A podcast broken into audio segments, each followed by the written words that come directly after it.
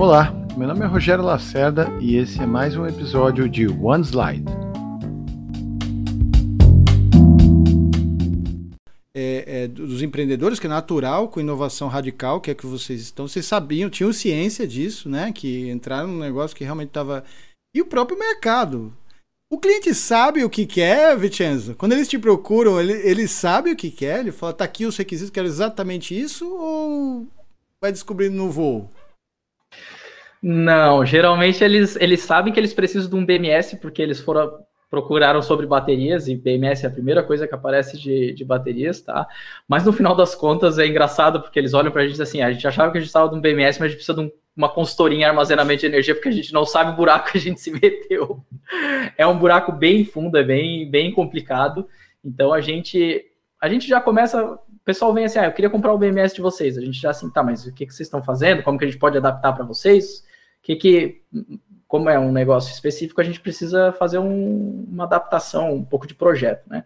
Aí a pessoa, não, porque eu já pesquisei não sei, e daí a gente já sabe que a gente vai ter que fazer muito mais do que só fazer uma adaptação, sabe? Tem um, todo um, um, processo de consultoria, de entendimento de bateria, quantas comprar, qual é o tamanho do armazenamento que precisa, aonde que nós vamos colocar, precisa refrigerar, não precisa refrigerar, nossa, é uma gama de coisas que a gente oferece nesse serviço de alfaiate.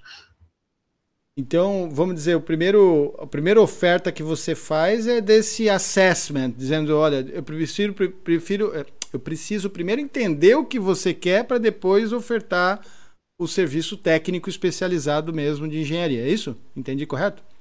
Sim, sim. Geralmente a gente faz uma reunião bem assim, a gente tenta né, descobrir o máximo possível do que, que a gente vai precisar resolver e o que, que eles, eles querem trazer de contrapartida, né, para a gente não, não, vamos dizer assim, não se intrometer nas coisas que a própria empresa quer fazer. De qualquer forma, à medida que o projeto vai avançando, a gente vai percebendo cada vez mais que tem mais coisas que eles gostariam que a gente fizesse.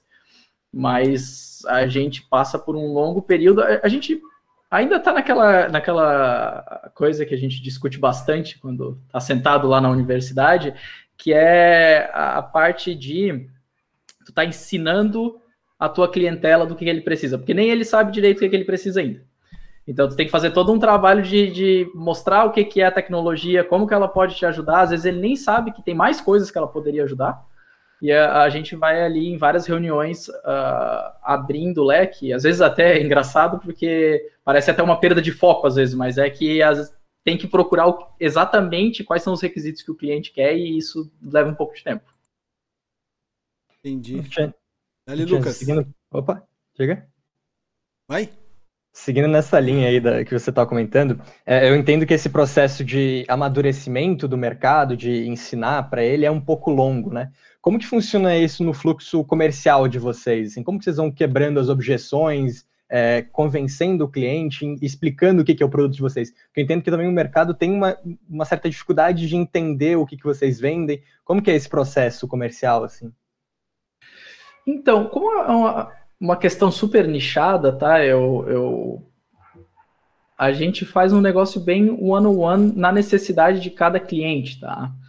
Porque eu vejo que tem várias pessoas que, várias outras empresas, né, que abordam uma massificação da, do, da transmissão de conhecimento, faz um Instagram, uh, começa a fazer uns posts para ensinar todo mundo, mas os nossos projetos, como são poucos projetos e muito grandes, o cliente vem com uma ideia vaga do que ele quer, e a gente vai trilhando o caminho das pedras junto com ele, a gente vai mostrando os atalhos, na verdade. Né? O caminho continua sendo das pedras, porque não é uma tecnologia extremamente disseminada ainda, mas a gente acelera bastante os mesmos tropeços que nós tivemos no começo, a gente acelera para o cliente uh, que está buscando essa tecnologia.